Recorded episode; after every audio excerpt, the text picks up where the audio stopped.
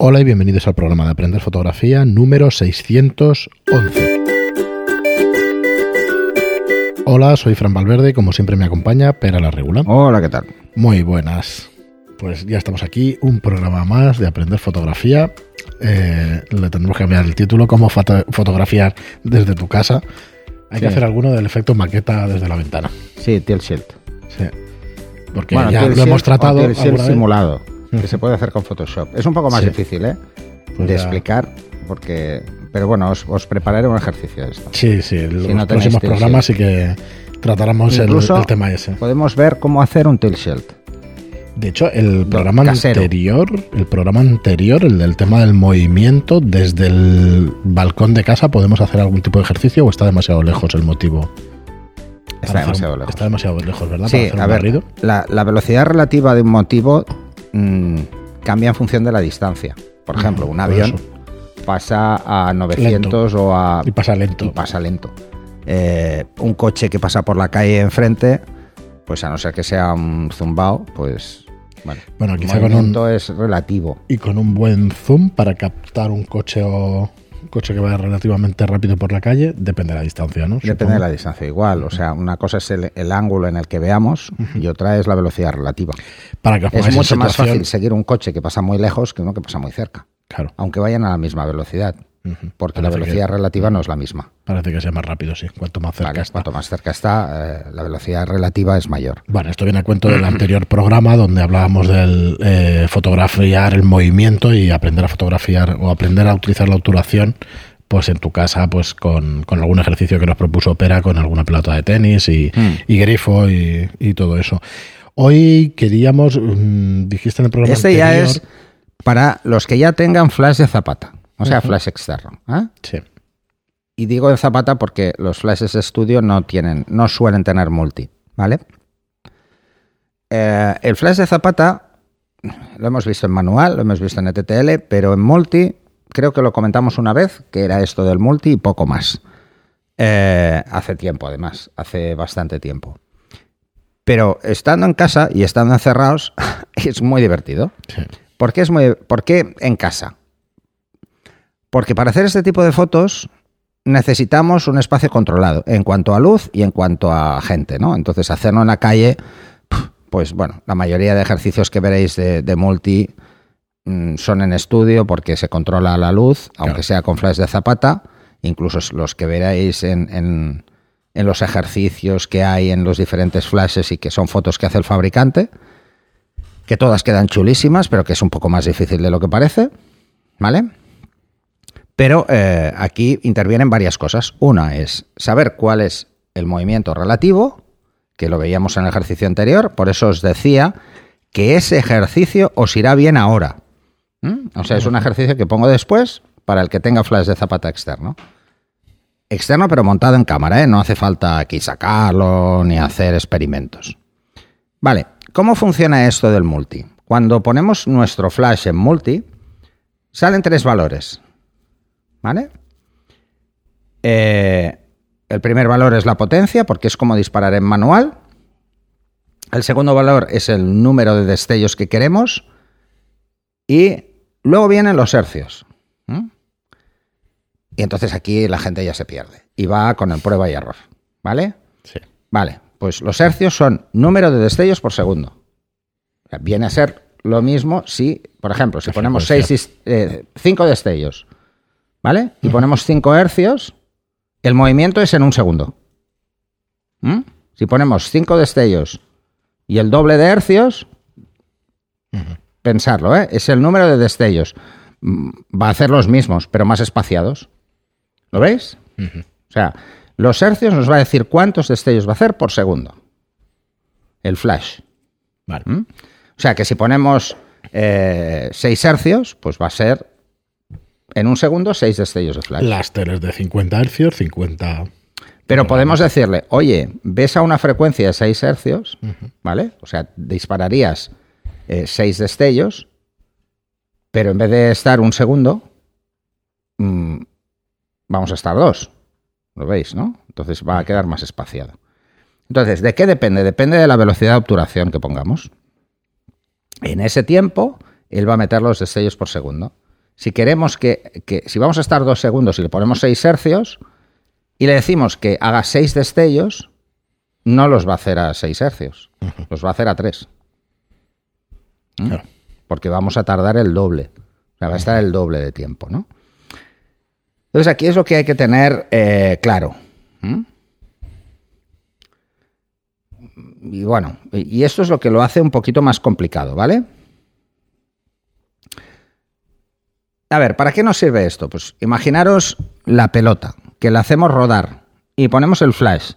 Y entonces le decimos, mira, eh, calculamos, vamos a hacer el ejercicio en un segundo, ¿eh? Calculamos que tarda de un extremo a otro de nuestro encuadre un segundo. Y le ponemos eso, seis disparos. Seis hercios. Pues vamos a ver la pelota seis veces. Vale, para que quede realmente chulo, deberíamos buscar que queden espaciadas. Si el encuadre, si poniendo seis pelotas se amontonan, ya no va a quedar bien. Vamos, vamos a verlas unas encima de otras, ¿vale? Y pensar la suma de luces. Suficiente pensar la suma de luces sobre el motivo. En las zonas intermedias se verá más la pelota. Y nos interesa que se vea todo igual. Hostia, mira que es difícil explicar esto en audio. La suma de luces. es, lo mismo que hablamos en el ejercicio de, la imagen fantasma, ¿vale? Que las zonas que se solapen, como recibe dos encendidas de luz doméstica, pues va a pasar esto, ¿vale? Así que, bueno, la fórmula es, es bastante sencilla. Lo que pasa es que hay que tenerlo en cuenta. Si, por ejemplo, lo que queremos hacer, que esa pelota con 6 se me acumula mucho y solo quiero verla tres veces, pues ya lo sabemos. Sí, sí. Variamos los hercios, variamos el número de destellos y le decimos tres destellos, tres hercios y ale, ya está. ¿Mm? Va a hacer en un segundo tres destellos de flash. ¿Sí? Y va a cuadrar. Si subimos mucho los hercios, ¿qué va a hacer? Digo, hombre, yo solo quiero seis, pero le subo los hercios mucho, pues los va a disparar muy rápido. ¿Mm? Así que hay que ser consecuente con el número de destellos. Hay flashes que no le decimos directamente cuántos destellos va a hacer, sino que solo le decimos los hercios. Así que hay que tenerlo en cuenta. ¿Vale? Eh, luego, está el tema de la potencia. ¿Mm? Si vamos a jugar con una iluminación más o menos fija, lo más fácil, si nuestro flash eh, nos da la distancia, no tenemos fotómetro, no tenemos flashímetro, no podemos verlo y queremos hacer una prueba sencilla, lo ponemos en manual primero y si nuestro flash es del fabricante, y en algunos eh, de terceros también lo hace, nos va a dar la distancia al motivo. Si ponemos, por ejemplo, un 32 avo, nos va a decir, pues a un 32 avo, dos metros. Y ah, pues la pelota que pase a dos metros. El ejercicio más divertido de, hacer es con algo que bote, porque es probable que la trayectoria no sea exactamente la misma cuando cae que cuando sube. ¿eh? Por el ángulo. Es casi. Es muy difícil que pongamos la pelota justo en un ángulo totalmente recto, aunque va a caer recta, eso siempre. La gravedad es lo que tiene. No va a caer torcida, a no ser que la botemos nosotros, que le demos impulso. ¿eh? Y entonces ahí podéis jugar con dejarla caer o con darle impulso. intentar hacer muchos destellos, ahí sí, porque si es una pelota va a botar muy rápido y vamos a poder darle muchos destellos. Lo mismo podemos hacer con una persona. Imaginaros que lo que queréis es captar una persona caminando por delante o eh, hacer que una persona gire sobre sí mismo.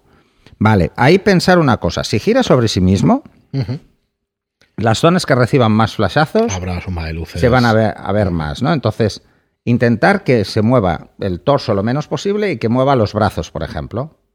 Un ejercicio muy tonto que hace mucha gente, digo es muy tonto porque creo que es el primero que se le ocurre a todo el mundo cuando quiere hacer un multi, es hacer eh, la simulación de Shiva. ¿eh? Es una persona con seis brazos. ¿Vale? Le digo que es muy tonto porque es bastante tonto, ¿no? Vale, lo que tenéis que calcular entonces. Ha quedado fatal, pero. Sí, en cualquier movimiento, en cualquier eh, juego con el multi, lo que tenéis que calcular es el tiempo que dura la acción. ¿Mm? la, acci- la acción que queremos captar. Una vez queremos, sabemos cuánto es el tiempo que dura la acción que queremos captar, porque lo vamos a poner como obturación, esto es así, decirle cuántos destellos en esa acción. Por ejemplo, si lo que queréis hacer es poner un clavo en una pared y jugar con el efecto del martillo clavando el clavo, el movimiento del martillo es muy rápido. ¿Mm? Si le damos eh, muchos hercios, muchos destellos por segundo, lo que vamos a hacer es ver toda una silueta del martillo. O sea, no lo vamos a ver el martillo en diferentes posiciones, sino que lo vamos a ver pues prácticamente como, como una sombra que llega hasta el, hasta el... Pero bueno, esto también es interesante. Podemos Sí. jugar con la estela, Claro, o sea, de dibujar que- estelas De lo que busquemos, claro. o a dibujar eh, movimientos concretos en cada una de las posiciones. Esto a cada uno lo puede hacer como quiera. Pero lo único realmente que, que tenéis que tener claro es esto. Es, vamos a ver a qué distancia ponemos el motivo. A la distancia en la que lo pongamos jugaremos con la potencia. ¿Vale? Porque lo que va a hacer es lanzar la fracción de esa potencia, ¿eh? O sea, no va a lanzar 6 destellos a 1,32 avo, sino que la suma de los 6 destellos va a dar eso. No podría hacer 6 destellos a un 32 avo, Claro. ¿vale? En un segundo. Porque sería una ráfaga del narices. ¿eh? ¿Qué hace entonces el flash? Esto que se entienda. Coge esa potencia y la divide en hercios. O sea, eh, hace que el parpadeo, el, el flash se rápido. convierte en un parpadeo. Y ese parpadeo, eh, lo que hace al traducirlo en hercios es reducir la potencia. Si es un 32 avo, pues un 32 avo dividido entre 6. ¿Mm? Será la potencia de salida de cada destello, Este es uno de esos episodios para escucharlo varias veces. por ejemplo. ¿Vale? Entonces, ¿qué es lo que debemos tener en cuenta? Que el movimiento solo va a hacer la fracción de ese destello en el movimiento, pero lo que esté estable, lo que esté fijo, lo que no se mueva, va a recibir todos. Correcto. Con lo que vamos a ver el efecto sombra. ¿Mm? O sea, el efecto este. O sea, si nos pasamos y decimos, "Eh, aquí voy a meter 20 destellos, pues ¿qué va a pasar con 20 destellos? Pues que vamos a ver una sombra tan diluida que nos, no va a tener ni puñetera gracia. Así que yo lo que os recomiendo es que juguéis con pocos destellos, mm, o sea, pocos flashazos contra el motivo. Tres, cinco, ah, más, a no ser que sea un movimiento muy rápido, no tiene mucho sentido, ¿vale? Muy bien, pues Y esto lo podemos hacer con cualquier cosa, ¿eh? Podemos hacerlo con la gota de agua, que hacíamos el ejercicio de la gota Sí, de agua al capturar el movimiento, pues ahí iremos capturando todos los movimientos, cuando caiga en la base, todos los movimientos de explosión de la gota. O sea, si calculamos dos segundos y metemos esos seis destellos, probablemente veamos una figura muy interesante. ¿Mm? Pero sí. otra de las cosas que hay que tener en cuenta es el fondo. Si hay luz, mal, porque se va a ver el motivo transparente a través de esto. Así que tenemos que procurar trabajar con poca luz para hacer esto. Lo ideal sería cero o poner algo de fondo que sea oscuro, para que veamos el- la exposición bastante correcta. Que lo que queréis es jugar con la luz ambiente y además con el flash multi, también lo podemos hacer. Pero os daréis cuenta que os seréis a obturaciones no tan largas. correcto. ¿eh? que Jugaremos a obturaciones de 1.15 y jugaremos eh, a tres destellos, a tres hercios, cosas así. Muy bien. Pensar que va a hacer tres destellos en un segundo si ponemos tres hercios, ¿sí? Pero si le decimos 1.15, que es menos de un segundo, es más rápido que un segundo, ¿vale? No va a poder hacerlos. Estamos de acuerdo, no. Así que vamos a tener que ajustar. Si queremos a 1.15, que es un quinceavo, deberemos incrementar el número de hercios en función de la velocidad de obturación. Sí, sí. Bueno, esto sí cuesta un poco más de tres, entender. cuatro veces más. Eso cuesta un poco más de entender. Aunque Sí, el número sí, de destellos sea menos, Sí, ¿vale? es que y sea digo, no, no, yo solo cuesta. quiero dos destellos, tres destellos. Pero el número de hercios es mm, proporcional al tiempo, así que si Claro. eh, en un segundo le ponemos 6, solo va a poder hacer 6 por segundo. 6 hercios son 6 destellos por segundo. Claro. Así que eso es lo que vamos a jugar. ¿Que la acción dura un quinceavo? Pues ojo, Sí, sí. es una acción muy rápida, Quizá algo de segundo, pues eso. ¿Mm? pues ya lo sabéis. ¿eh? Así que esto, por ejemplo, os pasará eh, cuando lancéis la pelota. La pelota, la acción de caída es muy rápida. Muy rápida, tienes que jugar con más. Entonces tendrás que jugar pues con 1.20, 1.30 y eso te va a suponer pues mm, trabajar con 150 hercios. ¿vale? Sí, sí. Que es mucho, o sea, es vamos a decirle que va a disparar 150 flashes por segundo. Es imposible porque no vamos a estar un segundo, No, ¿eh? O sea, no penséis eso, ¿eh? Tampoco, ¿vale? Muy bien, pues Pero eso yo- nos va a afectar en eh, cuál es la potencia de salida que vamos a dar a cada uno de esos destellos. La verdad es que os animo a que nos subáis las fotos ahí en el canal de Telegram. Decíamos hace un par de programas que tenemos un canal de Telegram, de Telegram donde hay más de 2.000 fotógrafos ya.